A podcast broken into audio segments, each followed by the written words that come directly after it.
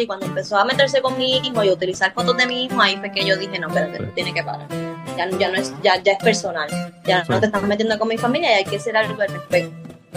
Y yo le dije, Mima, Mima está bien. Y ella tenía la mano para todavía parece estaba dormida, pero tenía la mano como me apretó la manita. Y yo dije, Mima, está bien. Y lo único que yo escuché que ella dijo fue como bendiga o te bendiga o algo de bendiga. Y se murió. Gente, gracias por estar aquí nuevamente esta semana. Esta semana tenemos la continuación del episodio de la semana pasada con una, una invitada que nos contó sus experiencias dentro de los testigos de Jehová. Ella, pues, tuvo muchas situaciones traumáticas, así que este episodio, como les dije la semana pasada, tiene todos los trigger warnings. Eh, habla de suicidio, habla de abuso sexual, habla de abuso físico, habla de abuso psicológico, habla de asesinato, de un montón de cosas bien fuertes, así que si usted cree que esto no es una, un episodio que usted quiere escuchar la semana antes de Navidad, pues lo deja para más tarde o, o lo brinca y sigue y escucha otro episodio. Si no ha escuchado el episodio de la semana pasada, creo que es importante que escuche ese primero antes de escuchar este, para que sepan lo que está pasando y para que, bueno, tengan todo el, background de lo que vamos a hablar hoy, que es un poco más a profundidad eh, lo que ocurrió en la casa de esta, de esta invitada.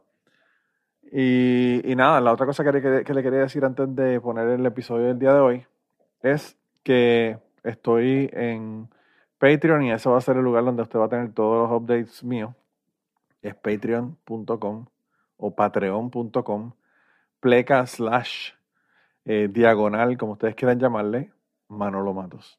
Patreon.com, diagonal Manolo Matos. Allá eh, le voy a poner todas las cosas que son para todo el mundo. Me pueden seguir de manera gratuita, no tienen que pagar. Si quieren pagar, pues perfecto también. Tienen otro montón de contenido adicional si pagan.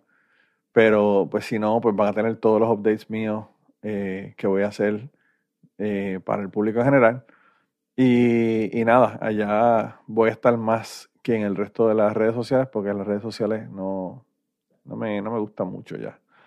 Están súper tóxicas y es una pérdida de tiempo bastante intensa. Así que nada, eso es lo que quería decirle antes de que comenzara el episodio. Y además de eso, feliz Navidad. No voy a hablar con ustedes hasta la semana que viene, así que espero que tengan una Navidad brutal que el viejo gordo le traiga muchos regalos y si no, pues que su familia le traiga muchos regalos, que alguien le traiga muchos regalos. Y si no tiene muchos regalos, pues que tenga mucho amor y mucho cariño, que es más importante que los regalos. Así que nada, los voy a dar con el episodio esta semana y nos vemos entonces la semana que viene. No le voy a hablar al final porque pues me despido ya en el episodio. Así me pasó con mi, con mi hermano mayor, después que yo tuve la conversación con mi prima, que desbloqueé todo. Eh, yo se lo conté a mi hermano mayor y ahí fue que yo supe que mis dos hermanos también fueron abusados sexualmente. Los tres fuimos abusados sexualmente. ¿Por la misma persona? Ah, no, por diferentes personas de la familia. Diablo. Entonces, bueno, perdón, yo y mi hermano mayor fuimos, fuimos, perdón, abusados por personas de la familia, pero mi hermano menor eh, fue abusado en la cárcel porque mis papás lo metieron preso a los 13 años por problemas de conducta. Y a los 13 años lo abusaron sexualmente en la cárcel. esta es la historia sin fin, está cabrón. Yo creo que definitivamente vamos a tener que tener dos partes. Fuck. Sí. Este, eh, eh, a los 13 años, porque como digo, mi papá todo era lo que pensara la gente, lo que pensara la gente, y mi hermano desde pequeño tenía problemas, como mencioné antes, desde que nació, por, por, por la cuestión de, de, la infidelidad de mi papá con mi mamá. él nació con problemas. Desde chiquito lo amarraban desde los tres años con cadenas en los sillones. Este, bueno, en mi casa todo fue un desastre total.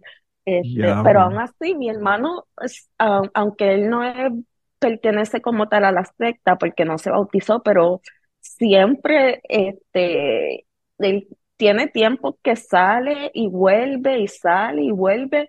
Y incluso también cuando, a pesar de que él no tiene una vida muy ejemplar, que digamos, cuando yo le dije de mis dudas, de mis dudas, también él, él, él defendió la religión pero bueno, hasta el punto que me dijo que no quería que yo le dijera nada más, Sí, que no le dijera nada más. wow. Y eh, sí, es duro, es duro. Está cabrón. Eh, y, y lo que está brutal es que, pues obviamente, te están, te están, eh, qué sé yo, eh, no sé ni qué palabra utilizar, te están acomodando tu vida o haciéndote tu vida para, para que fracases desde el principio. Correcto, correcto. Eh, y entonces cuando fracasas, porque te fuiste, porque te casaste con alguien que no es de la secta, porque te fuiste a vivir con alguien, porque eres rebelde por la razón que sea, entonces te dicen, ya ves, también que tú estabas aquí y tan jodida que estás ahora afuera y eso es porque te fuiste. Exactamente. Y entonces es como, Me río como, porque como la religión que te dice, que te dice, tú tienes un pecado y lo que te voy a vender es lo que te va a resolver ese pecado original. Eh, primero te tienen que convencer que estás jodido y después te, te, te venden la cura. Pues ahora que lo mencionas, exactamente por eso yo, yo hablé con mi papá y con mi mamá, porque yo digo, um, ok, ya yo no me veo como una víctima, pero en realidad ellos me hicieron muchísimo daño y al final quien, quien pagué fui yo, porque, porque me, me han sacado totalmente de la familia Bueno, y eso pero era lo que eso, yo quería. eso yo creo que no es un pago, eso es, te, te dieron un regalo, no estar ahí, o sea, Bueno, sí, porque si en la familia es de esa manera, pues tú sabes, yo, yo a veces la gente dice, mi papá, mi papá siempre tiene una frase que decía, la sangre pesa más que el agua.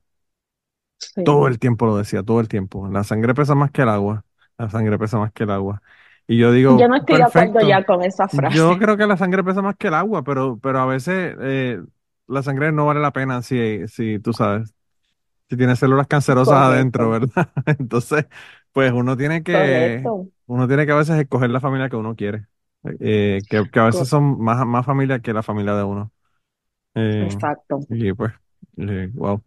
Pero qué, qué brutal. Y entonces a, a tu hermano lo, lo, lo pusieron, o sea, lo metieron preso porque, por, porque, oh, Porque como dije, de- desde chiquito él tenía muchos problemas de hiperactividad. am, como dije anteriormente, a él desde los tres años él lo amarraban en los asientos en casa, incluso en el Salón del Reino donde ellos se reúnen, eh, y, y lo amarraban con sogas desde pequeño. wow, Y siempre tuvo problemas. Entonces llegó el tiempo cuando él cumplió como 12 años que él empezó a tener unas amistades y mi papá tenía un negocio de comida, entonces él, lo que hacía era que de la mercancía de- del negocio de mi papá, él se la llevaba y no sé si la vendía o la repartía entre sus amigos, pero eso le estaba costando mucho a mi papá y ya no tenían, por decirlo así, control sobre él, pero nunca le buscaron ayuda psicológica, nada. Eh, la Pero qué carajo de de ayuda fue, psicológica si, si el problema mental se lo aclararon ellos. correcto, eh, la solución de ellos fue meterlo a la cárcel y mi, y mi hermano después de eso le estuvo toda la vida entrando y saliendo hasta los 40 años, si no me equivoco. Wow, Eh, la vida de mi hermano también este, fue un desastre, fue un desastre. diablo. Yo, En mi, yo pensé que iban a ser historias graciosas de cuando te saliste y toda la pendeja, pero esto ha sido bastante dark el episodio. Estoy todavía procesando sí, todas las cosas porque de verdad que a mí, eh, gracias a mi querida amiga que me recomendó que tú vinieras aquí, que no me dio el fucking warning de lo que me iba, de lo que me ibas a contar. Este, pero bueno. Eh, pero sí, eh, no sé, yo lo, lo que veo de positivo del asunto es que realmente si estás, si estás en terapia, estás buscando ayuda, estás trabajando con el asunto y, y, y de verdad que yo espero que, que logres salir de todo esto y, y echar para adelante. Ya obviamente tienes tu, gracias. tu, tu eh, grado de, de escuela superior y toda la cosa. Ya me dijiste que cogiste todo eso, así que yo de verdad que Mm, espero que, que la cosa siga mejorando realmente de ahora para abajo. Y a veces uno mm, se puede sentir mal porque la familia no está con uno y toda la cosa, pero de verdad que cuando uno está a un nivel como este, aunque a uno le duele un montón, realmente es para mejor. el estar lejos de las correcto. personas que le están haciendo daño a uno. A- a- Ahora mismo yo, o sea, e- en estos últimos tiempos, eso es lo que yo pienso. Me, me, me hace más daño que ellos me hablen que, y mi papá tiene la- una condición de cáncer. Yo no sé, yo no sé así de él, um, y me duele porque uno se siente culpable, a- a- aunque yo sé que a estas alturas yo sé que no tengo la culpa, pero yo digo, si mi papá le pasa algo, yo no, yo no hablo con él, nada. Y yo trato, yo, yo no trato de no pensar en eso, pero este afecta, es bien difícil, eh, y, y de hecho mi papá nunca me, me escribe y los otros días me envió un mensaje diciéndome que, que él me ama hasta el final de sus días, eh, que piensa que no está muy lejos. wow. Entonces, es, una manipulación Sí, un chantaje constante, cabrón. en- eh, hasta eh, un un mensaje de una línea y la emocional. mitad de la línea es un chantaje. Sí, Wow. y yo le dije, también te amo, y lo que me contestó fue gracias. Pero me tenía que enviar el mensaje para, para, para desequili- eh, desequilibrarme la mente. Sí, Pero gracias a Dios que yo estaba con, con mi prima, que la sigo mencionando porque ella ha sido mi apoyo toda la vida. Ella me, me, me ha salvado de muchas cosas, de muchas cosas, yo creo que sinceramente. eso, que eso es lo, es lo que tienes que enfocar. ¿Sabes? Me dijiste que tienes hijas, ¿no? Tus hijas y, Sí. y la familia, la familia que realmente quiere lo mejor para ti. Y las amistades, que a veces son más familia que, que, el- que uno, que, que la, la familia de verdad. De Eh, hecho, mis hijas, perdonando, eh, son testigos de Jehová. Mi nena menor tiene 21 años, es testigo de Jehová. La mayor va a cumplir 25 y hace poco abrió los ojos, los ojos, perdón. Y, y mi nena está igual que yo. Mi nena no quiere saber de, de mi mamá, ni de- ni del esposo de mi mamá, ni de nadie. sí, Y mi nena también está en terapia, sí, porque eh, eh, por, lo mismo, mi nena, ella misma tomó la iniciativa de ir a terapia, las dos, incluso la que está aún en la secta.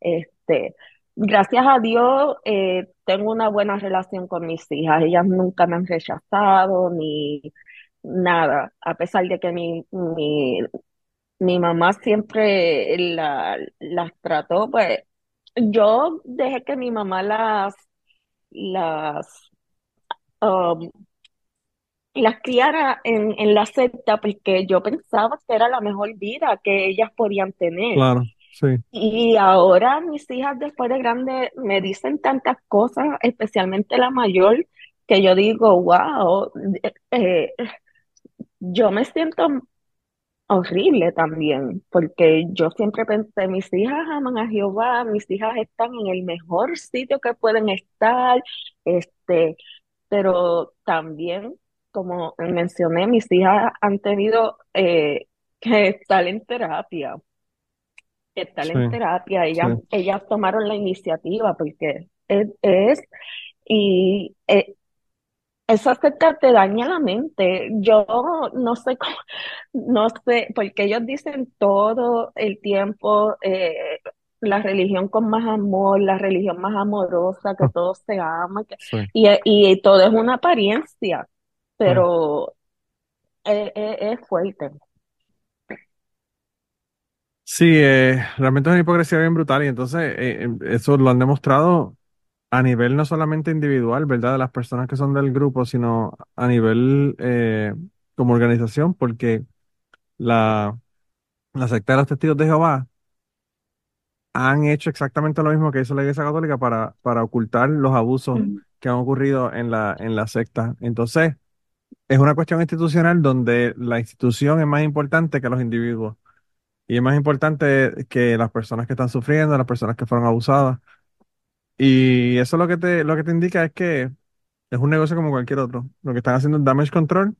No quieren que eso salga a la luz pública, a pesar de que salió. O sea, en. España, en España salió un reportaje que está hablando, estaba hablando de 30.000 casos de abuso sexual en la, en la secta de los testigos de Jehová.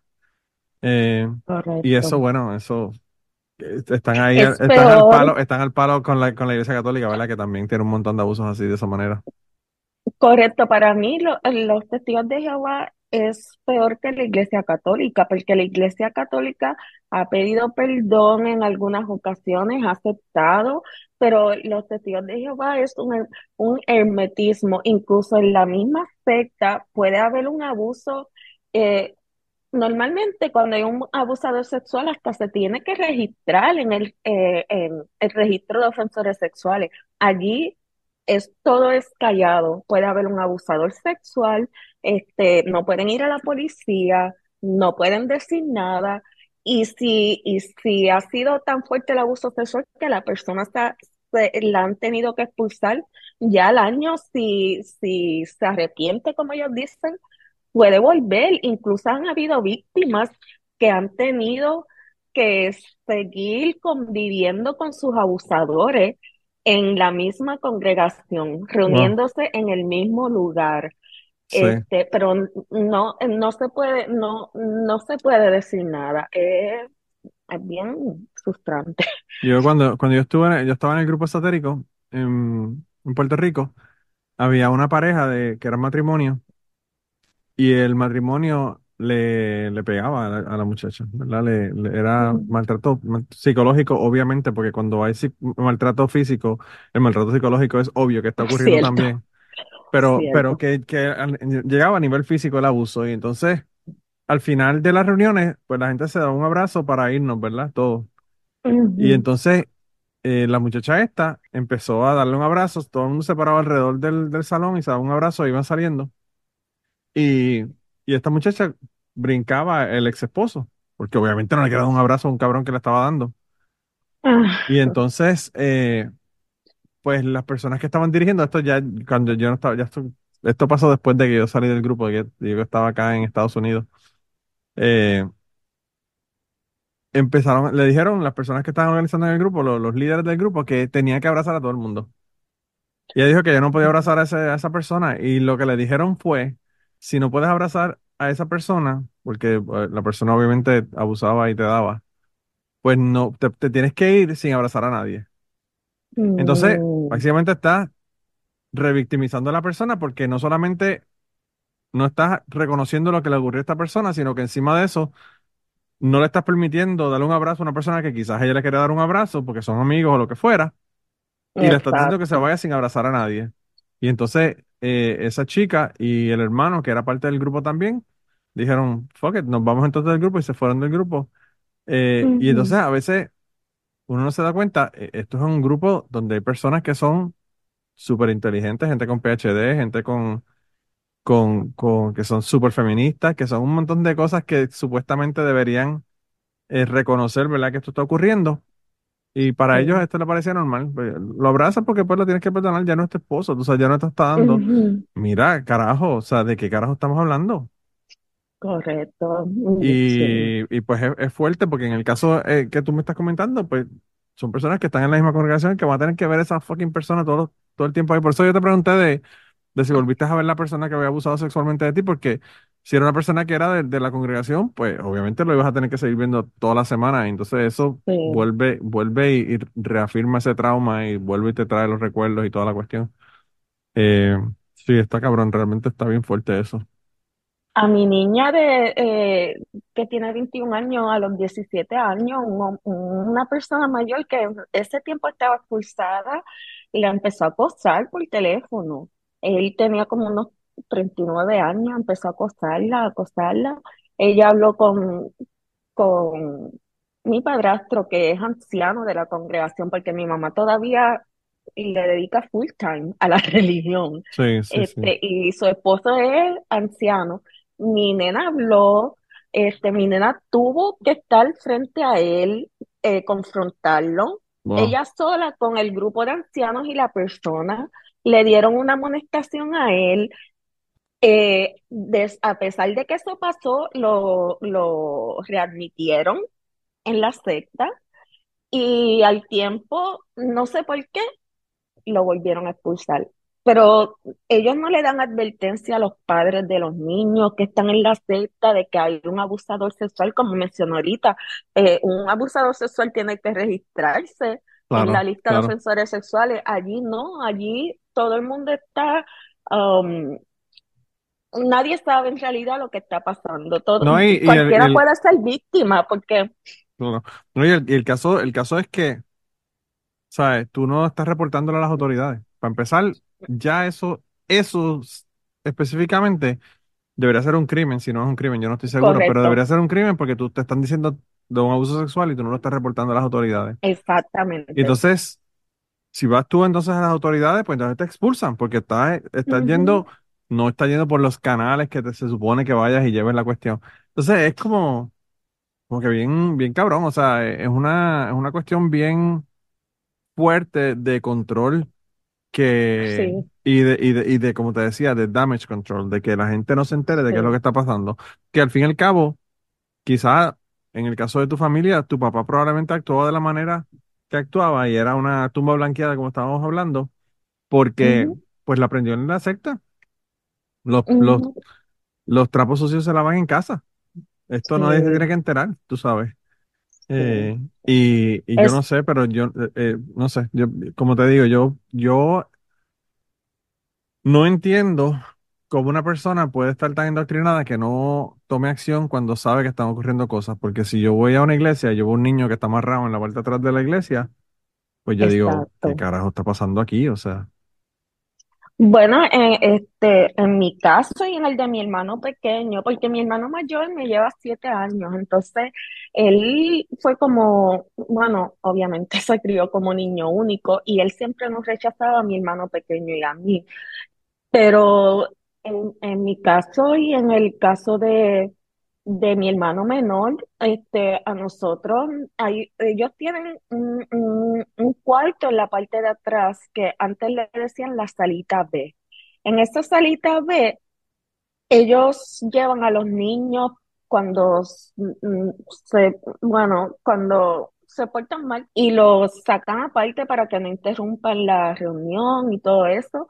Y ahí um, abuso físico, porque a mí y a mi hermano nos cogían cuando por mirar para atrás, para atrás o lo que fuera, nos, nos llevaban al cuartito y con una correa nos metían la pela allí mismo. wow. Y nadie se mete, nadie se mete. Mi nena mayor también, mi Y esto eran personas que no eran, que no eran de la familia, esto era una persona del grupo. No, mi, mi mamá y mi papá nos llevaban atrás. Ah, ok, ok, Y ok. No, si no sabía si había una persona que, lo- que, los, que tenía a los niños en la parte de atrás o, o no, cómo los padres. Pero tú puedes estar gritando porque te están dando una pela bien fuerte y nadie se mete. Nadie se mete. Wow. Y eso es algo común en, en la secta. La salita B. La La salita B es la sala de tortura del... exacto. Wow. Exacto. Es un cuarto que está aparte de, de, de donde dan las conferencias que, y ahí hay maltrato físico y Y, y nadie, todo esto, todo esto que tú me estás contando es en una iglesia en, en Puerto Rico. Ajá, este, sí, en Puerto Rico. Entonces, tu, tu hermano, tu hermano menor todavía está allá y tu hermano mayor todavía está en, en la congregación, me dijiste. Mi hermano mayor ahora es anciano de la congregación, como ellos dicen los que llevan la delantera. Sí, sí, sí. By the way, eh, llevamos hablando de ancianos todo, todo este tiempo. Para que la gente entienda, anciano no tiene nada que ver con edad. Hay ancianos que son gente joven. Eh, solamente el Ajá, anciano es un título, ¿verdad? Que se, que se utiliza dentro de la, dentro de la secta.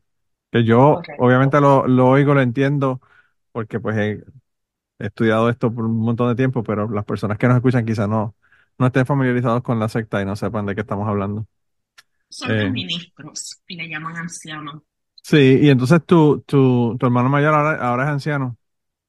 Sí, Y, esa es una cosa que um, um, a mí me ha afectado tanto, porque um, Ok, yo, a mí, el- a mí me han rechazado, pues, como dije, para ellos siempre yo he sido una persona rebelde, según ellos, claro, pero mis hermanos han hecho cosas um, horribles.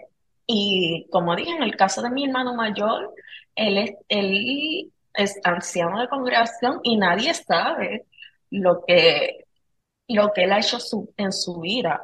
Este, sin embargo, él se sienta a juzgar a otras personas porque él es de las personas que, que expulsan a Sí. los miembros, él tiene esa autoridad. Pero ah, mi hermano, mi hermano tuvo problemas porque él, um, ay, no bueno, lo voy a tirar como él mató el nene de dos años de su esposa y Eh, a diablo. estuvo preso y aún así nadie sabe, él se sienta a acusar a la gente, él, él, él- mis hermanos han hecho cosas que um, yo no entiendo. Aún así, mis padres, le, bueno, por estar en la religión, pero, y mi hermano, yo digo, yo no sé cómo él es capaz de sentarse a juzgar a una persona teniendo el clase de pasado que él tiene tan oscuro. Y ese, y ese bebé no era de él, era de la, de la pareja. Este, sí, de la pareja. Um, supuestamente fue un ¿Y, y accidente por cuánto, y cuánto tiempo le dieron en la cárcel? Porque yo pensaría que, bueno, si, cinco años. si él, lo- si él logra, sí, quizás porque al decir que al, al, al, co- al catalogarlo como un accidente, Sí, eh, supuestamente fue un accidente, pero él, él chamaqueó el bebé y lo dejó caer en contra de sus rodillas y al nene se le desprendieron los órganos internos. mano, Ajá. demasiado. Y de hecho, cuando eso pasó, él estaba casado con la mamá de mis dos sobrinas mayores. So, eh, eh, mi, mi excuñada estaba embarazada de, de la nena, de la segunda nena de él, y él había acabado de empezar a vivir con esta persona. De hecho, todavía eh, ellos siguen juntos, la mamá del nene y él, y ella es precursora también. Los dos tienen cargos importantes en la congregación. Ella nunca lo dejó. Este podcast yo creo que lo voy a tener que dividir en dos partes. ella tuvo dos nenes, tuvieron dos nenes y mis sobrinos tienen muchos problemas mentales también. no, problemas mentales tienen ellos que mataron a un fucking niño. Bueno, O exacto, pero sea, ah, está cabrón, o sea, wow. y mis padres, este, un apoyo, eh, y eso es algo también que a mí me ha, me ha tocado mucho, Ya lo, porque yo digo, yo, yo llevo años hablando mierda y despotricando contra sectas, ¿verdad? No solamente de los testigos de Jehová, sino los mormones y, y la religión en general, ¿verdad? Porque yo, yo comencé mi podcast de ateísmo en el año 2010. Así que estamos hablando que hace 13 años que estamos en esto, ¿verdad? Y ya ya no estoy en el podcast, se quedaron los compañeros que estaban conmigo y siguen haciéndolo todavía. Pero nosotros a veces escuchamos cosas terribles, ¿verdad? Eh, ¿qué pasan? Eh, de noticias, ¿verdad? Por ejemplo, una señora mató a los hijos porque decía que era la única forma de que fueran al cielo. Tú sabes, cosas que son, son cosas horribles, pero a veces uno las escucha, se espanta y son cosas lejanas, ¿verdad? Son cosas que uno las escucha en las noticias como cualquier otra cosa, como la guerra de Gaza, como las cosas que están pasando en el mundo y uno no se las explica y uno se, se puede sentir mal por el asunto, pero una cosa es eso y otra cosa es que te lo digan a ti en un fucking podcast como lo estás diciendo tú a- aquí ahora. Y eso es otro nivel, ¿verdad? Eso es a otro nivel. Yo eh, a veces, a veces despo- despotrico y peleo contra las religiones y contra las sectas y contra las congregaciones en general. Y la mayor parte de las veces yo lo que estoy pensando es, mira, esta gente le están haciendo un daño porque están en contra de la comunidad LGBT, esta gente están haciendo un daño porque son antifeministas y están opri- oprimiendo a las mujeres, esta gente. Pero a veces las cosas son tan fucking extremas como esta que uno ni siquiera se las puede imaginar para uno, ¿verdad? Eh, qué sé yo, ponerlas de ejemplo o, decir, mira, esto es el problema que está ocurriendo porque X o Y, ¿verdad? Y, y de verdad que yo no sé, no sé, yo no sé cómo tú has manejado todo el trauma que has tenido en tu vida. De verdad que hay que, hay que usted y tenga, porque de verdad que ahí es una historia que por todos los lados que tú la agarres, es tan jodida que es difícil, de verdad que es bien difícil. Yo lo que voy a hacer con este episodio, y esto lo estoy poniendo aquí, la gente se va a enterar en el- la segunda parte. Este episodio van a ser dos partes definitivamente, porque voy a tener que hacer un fucking disclaimer al principio de cada parte, porque son un montón de triggers para personas que han sufrido abuso, para personas que han sido maltratadas, abusadas sexualmente, todo este tipo de cosas. Eh, y, y lo voy a poner en dos partes en ese sentido porque pues no quiero cortarle nada al, al episodio, ¿verdad? No quiero, realmente no hay nada que cortar, o sea, que, que uno puede cortar, que uno puede escoger para, para poner y que escoger para no poner. Yo generalmente los, los podcasts yo no los, yo no los edito en el sentido de, de contenido, sino que los edito solamente si hay un perro ladrando o whatever, ese tipo de cosas. Pero, wow, de verdad que no, no- yo no sé ni qué decirte. No, de ver- me he dejado sin palabras. Y mira que yo he tenido historias aquí Yo he tenido unas historias que han sido súper difíciles. La historia de mi amigo, con lo que él pasó con los abusos sexuales y toda la cosa, y, y, después, ¿verdad? Cuando estuvo, que se prostituyó para estudiar en la Universidad de Puerto Rico, pues fue bien difícil. Han habido historias de personas que han quedado parapléjicas, han habido personas que me han contado, aquí hubo un muchacho que me contó de que, de que perdió la virginidad con su tía y estuvo de los 15 a los 19 años en una relación con su tía, pero yo no sé si es que yo estoy viejo o es que tengo hijos ahora Pero cuando lo- las cosas son sobre abuso de menores, se me hace bien difícil bregar con ellas. Me hace bien difícil Eso es con algo, esa, con esa eso es situación. una de las cosas que yo pienso que también yo bloqueé por mucho tiempo, porque yo, aunque en mi casa, eh, eh, eso fue, eh, eso fue um, un evento que, que, bueno, salió antes en las noticias, pero este, vuelvo y, menciono a mi prima.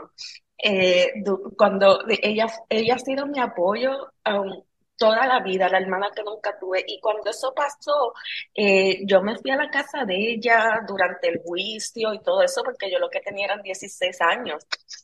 Y, y después que eso pasó, yo lo bloqueé por mucho tiempo también.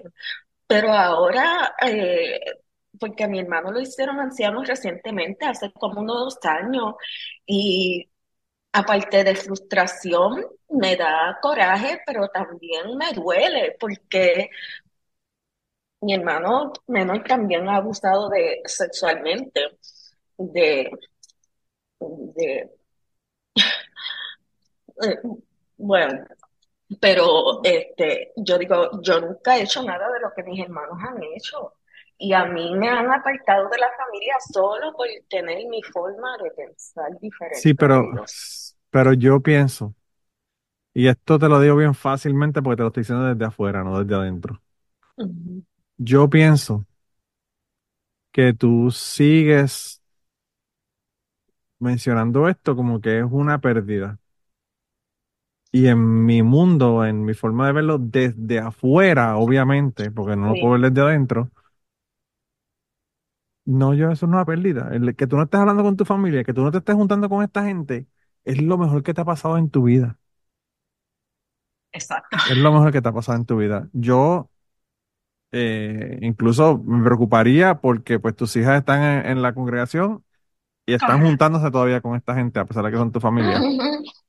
Porque pues es difícil, ¿verdad? Yo, que no sé, no, realmente no sé qué podrías hacer porque ya son mayores de edad, ¿verdad? Ellas hacen lo que, yo, que ellas quieren.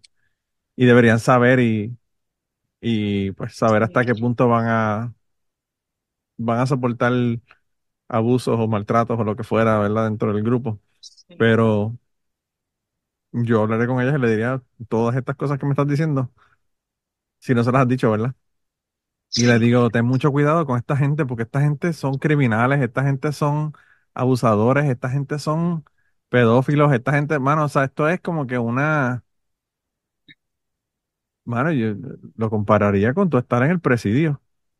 sí. Ir a Eh, janguear yo con el presidio con un montón de gente que son un chorro de criminales y un chorro de gente que son horribles, o sí. sea, Por eso yo digo, para mí esa secta es peor que cualquiera, porque todo es un secreto. Todo es un secreto. Este, yo he tenido la conversación con mis hijas, como dije anteriormente, mi nena de 25 años este, se apartó, ella se fue del pueblo y ella no quiere saber nada de, de la religión, ni de mi mamá, ni de nadie. Y la pequeña está, um, por decirlo así, con un pie adentro y uno afuera.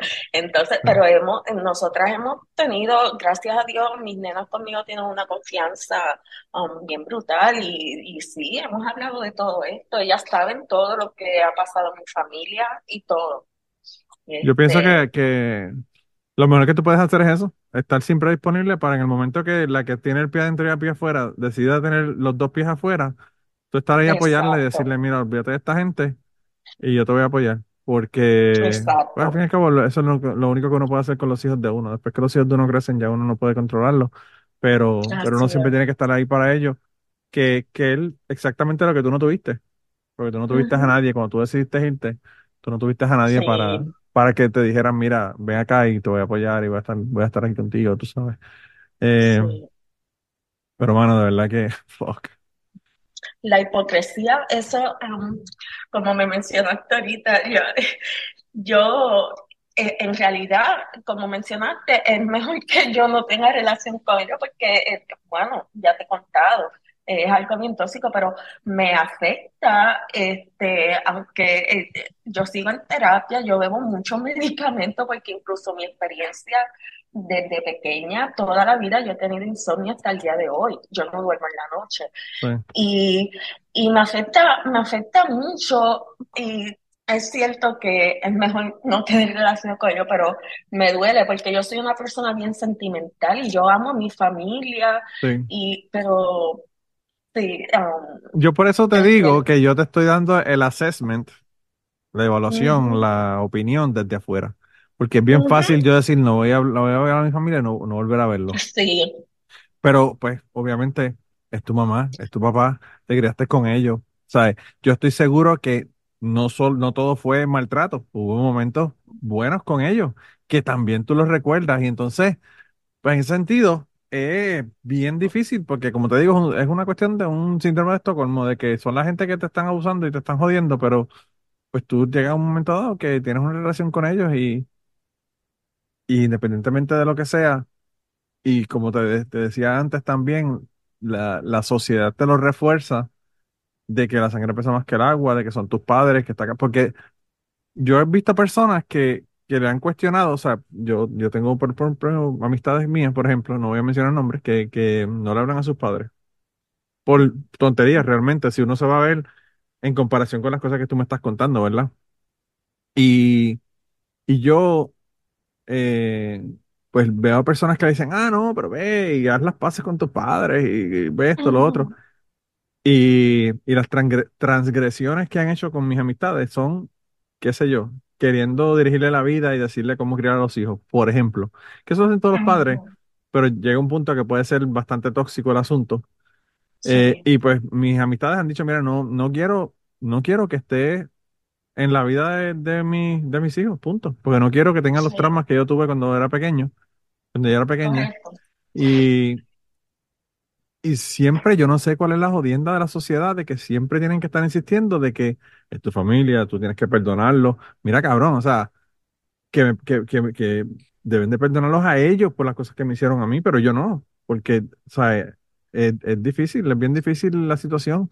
Entonces, eh, siempre está como que esa insistencia de la sociedad de que, de que no, la familia es importante y esto y lo otro, y, no cuando es así tóxica. como mencionó ahorita, te, adoctrinan tanto que por, en mi caso, por más que yo, que yo he pasado, yo siempre hasta hace poco, eso es algo en lo que estoy trabajando. Es, este, hasta hace poco, como dije anteriormente, yo pensé que yo era la mala, que yo, que yo era la oveja negra de la familia, porque es una culpa que te hacen sentir tan grande, tan grande. Este, eh, eh, vuelvo y repito, yo, yo estoy, llevo tres años en terapia y todavía, como, como ves, todavía yo tengo muchísimas luchas. sí. porque es fuerte. Yo, yo, yo escucho un podcast y la persona que, que tiene el podcast, ¿verdad? Es un comediante. Él dice que él leyó un libro y cuando él, lu- luego de leer ese libro, él se dio cuenta de por qué es que nosotros tenemos esta relación con las personas que son nuestros padres, a pesar de que pueden ser una relación bien difícil y bien jodida. Sí. Y él lo que decía era, eh, lo que decía el libro, ¿verdad? Lo que él aprendió en el libro fue que el padre, el- el- la persona que era un psicólogo el que escribió el libro, decía que los primeros siete años de nuestra vida, nuestros padres son todo, nuestro alimento, nuestro cuido, no- nos limpian, nos, tú sabes, nos bañan, nos hacen todo. Y entonces, pues obviamente nosotros vemos a, los, a nuestros padres como nuestra seguridad, como nuestro apoyo, como toda la vida, ¿verdad? De nosotros.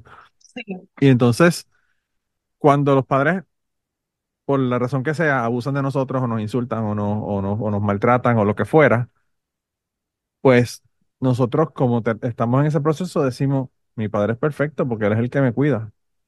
Pues si esto está pasando, el problema tengo que ser yo, no es mi padre, porque mi padre es perfecto. Cierto. Y entonces, pues eh, uno tiene esa dinámica en la cabeza y no se da cuenta, no se da cuenta de que, de que no son perfectos y cometen errores y cometen abusos y, y pueden ser personas bien, bueno, pueden ser personas que llegan a un nivel de matar a un bebé. Eh, y, y no son gente buena. Y uno pues sigue con esa lucha interna toda la vida de, de si se supone que son la gente que me, que más me quieren, que más me ama, que me, que me trajeron al mundo, ¿por qué me están haciendo esto otro, verdad? Eh, y entonces uno termina culpándose a uno mismo. Am, mi mamá también fue bien maltratante a nivel de que am, cuando yo tenía cinco años, ella cogía la correa.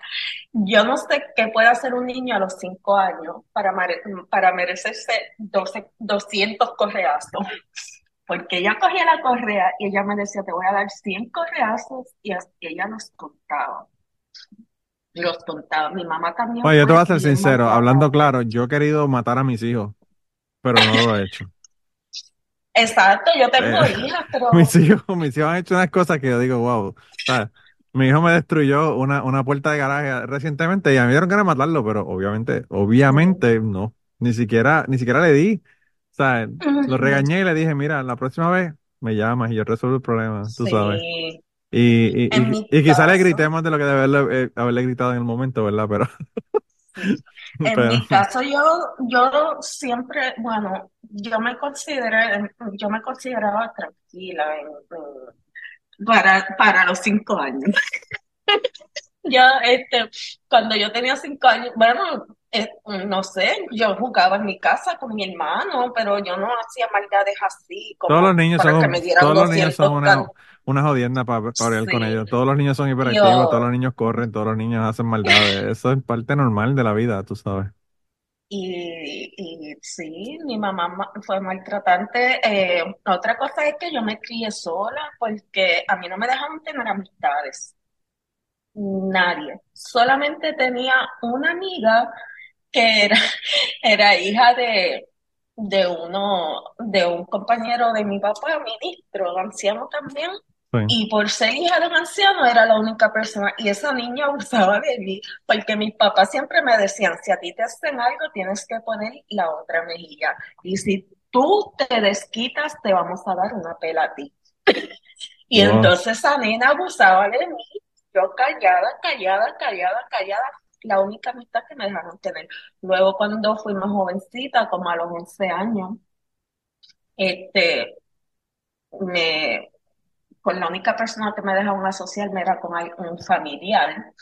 Y esa persona, este, ellos tanto que me protegían, esa persona lo que hacía era enseñarme pornografía a los 11 años, 12 Wow. años.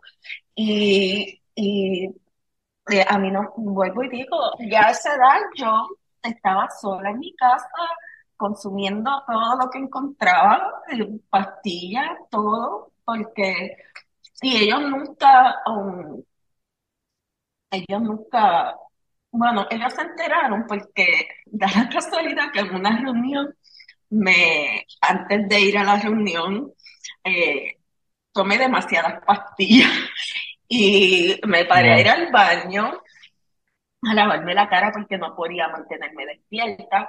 Y una nena este, me dijo que qué me pasaba y yo le dije, Y ahí se formó, bueno, este, me sacaron de, de la reunión, me llevaron al hospital, ahí fue que ellos se enteraron que yo consumía, este, que yo me automedicaba, que yo consumía medicamentos, Wow. de, exactamente en una reunión, este, de, de ellos. Pero Afortunadamente, afortunadamente, en vez de llevarte al cuartito B, te llevaron a, a la sala B, te llevaron a, a la sala de emergencia, porque te puedes haber muerto. O sea, hay pastillas que tú te tomas, tú te tomas el, la Tylenol PM, tú te tomas unas cuantas de esas, más de las que deberías, y te vas 17. O sea, no hay forma, eso sí, es súper peligroso, súper sí. peligroso. Wow. Este, así fue que ellos se enteraron y, y luego de eso vuelvo y digo, um, em, yo tenía intentos de suicidio constantes todo el tiempo, todo el tiempo, todo el tiempo.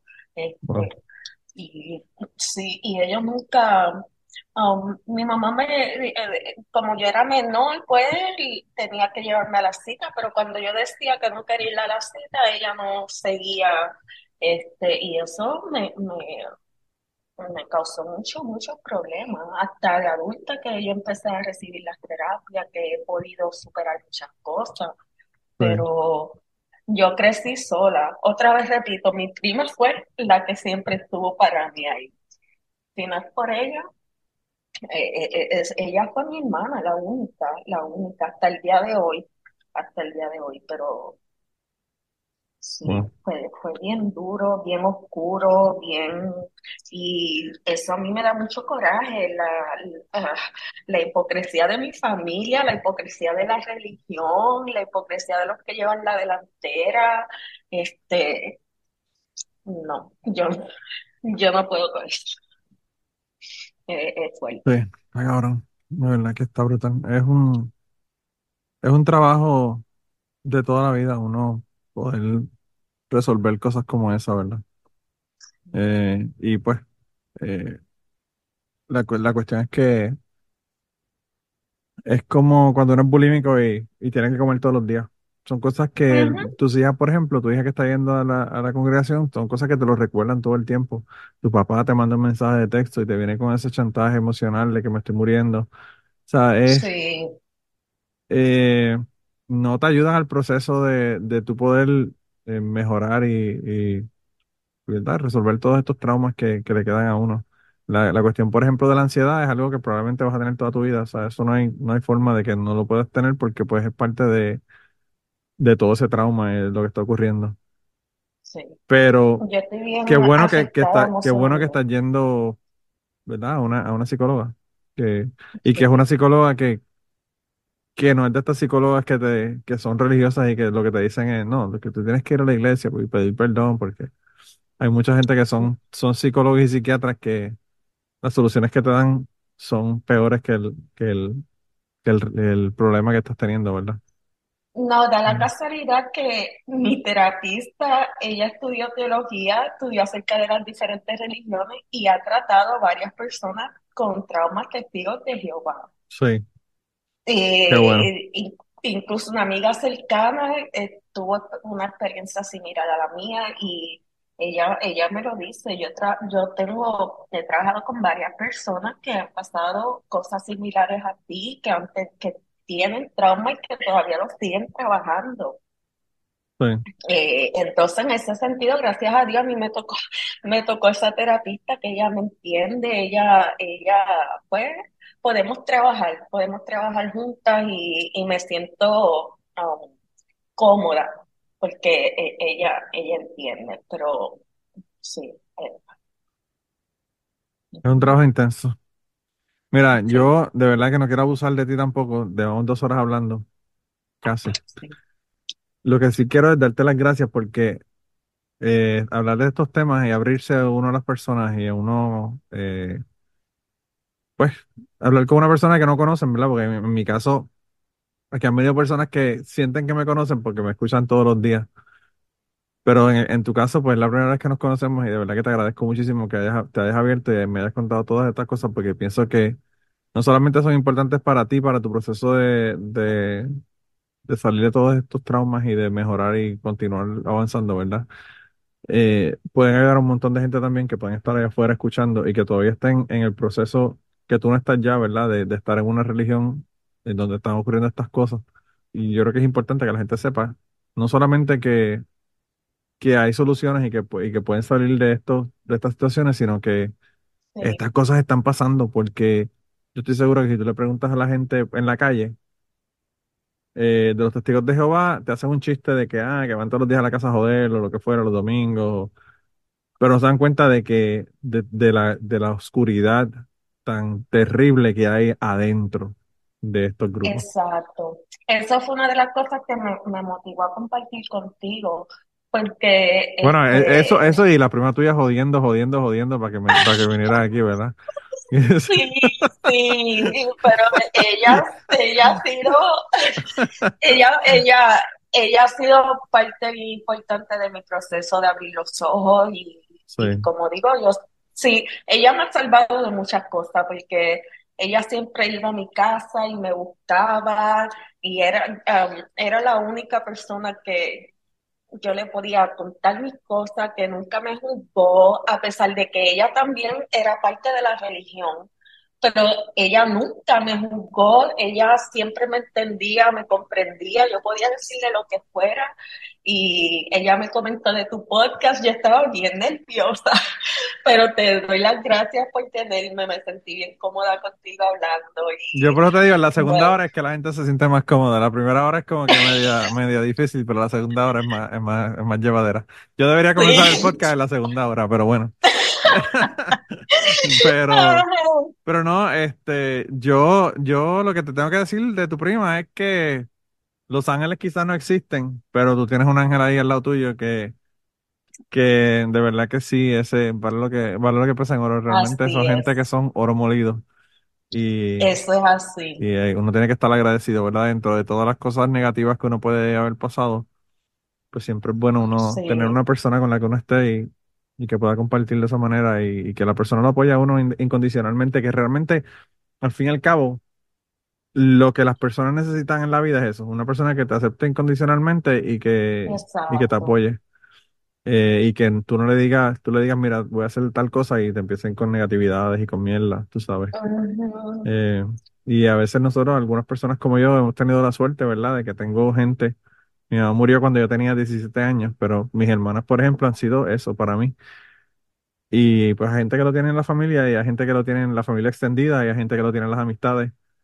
Eh, ujú, así que yo pienso que yo estaba haciendo un, un proyecto de vida en estas últimas semanas donde he estado contactando personas que son importantes para mí y se lo he estado diciendo. Sí. Y, y no es porque, no sé si es una cuestión de que mi mamá se murió a los 52 años, yo tengo 49. Puede ser que estoy pensando que me voy a morir pronto. Pero mi hermana dice que, mi hermana No, dice que siempre estoy hablando de la muerte, pero, pero yo creo que es importante decirle a las personas que uno los quiere eh, y que lo sepan, ¿verdad? Porque las exacto. acciones nos demuestran que las personas nos quieren, pero es importante Ujú, decirlo también. Y a esas personas yo les he mandado ujú, mensajes o he hablado con ellos y se los he dicho. Eh, y les he dado las gracias por estar conmigo. Hay personas que conocen el arco completo mío de la vida y ellos me han dicho que le he hecho el día, así que yo espero que sea cierto que le he hecho el, que le hice el día. Así que estamos en Navidad, gente. Llamen a la gente que hacen 10 años que no, que no han hablado con ellos. Llamen a la gente que hace un año o 6 meses que no han hablado con ellos. Y hagan eso, esos contactos, porque de verdad que eso, al fin y al cabo, en la vida, eso es lo único que uno tiene, la gente. Cierto. Así que pues, quería dejarlos con ese mensaje. Eh, Quizás suena medio cursi al final, ¿verdad? Pero Eh, de verdad, de nuevo, gracias. Muchas gracias por estar aquí y por contarme todas estas cosas que, bueno, me espantan, pero que creo que son importantes que las hablemos y que las saquemos al, al, al aire porque la suciedad se saca al aire y los rayos ultravioleta la purifican. Eso es Así que, así. de verdad Muchas que... gracias a ti también, muchas gracias.